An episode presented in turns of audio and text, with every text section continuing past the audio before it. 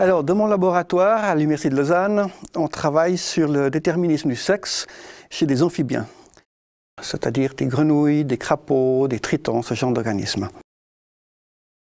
Alors pourquoi les amphibiens euh, Si on compare par exemple aux mammifères que tout le monde connaît, chez les mammifères, le sexe est déterminé uniquement par des gènes et vous avez des mâles qui ont un chromosome X et un chromosome Y sur lequel il y a un gène qui détermine le sexe mâle, alors que les femelles ont deux chromosomes X.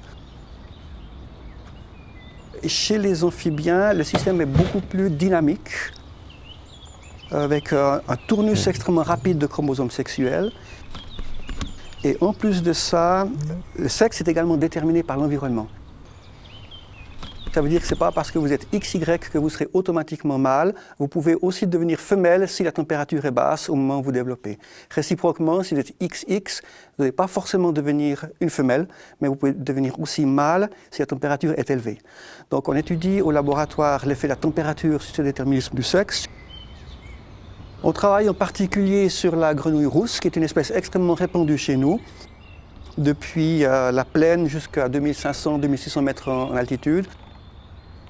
Et c'est euh, intéressant parce que justement, ces populations sont soumises à des climats extrêmement différents. Donc, le sexe est déterminé de manière différente selon si on se trouve dans un endroit extrêmement froid, comme euh, en haute altitude, en haute latitude ou un milieu très chaud.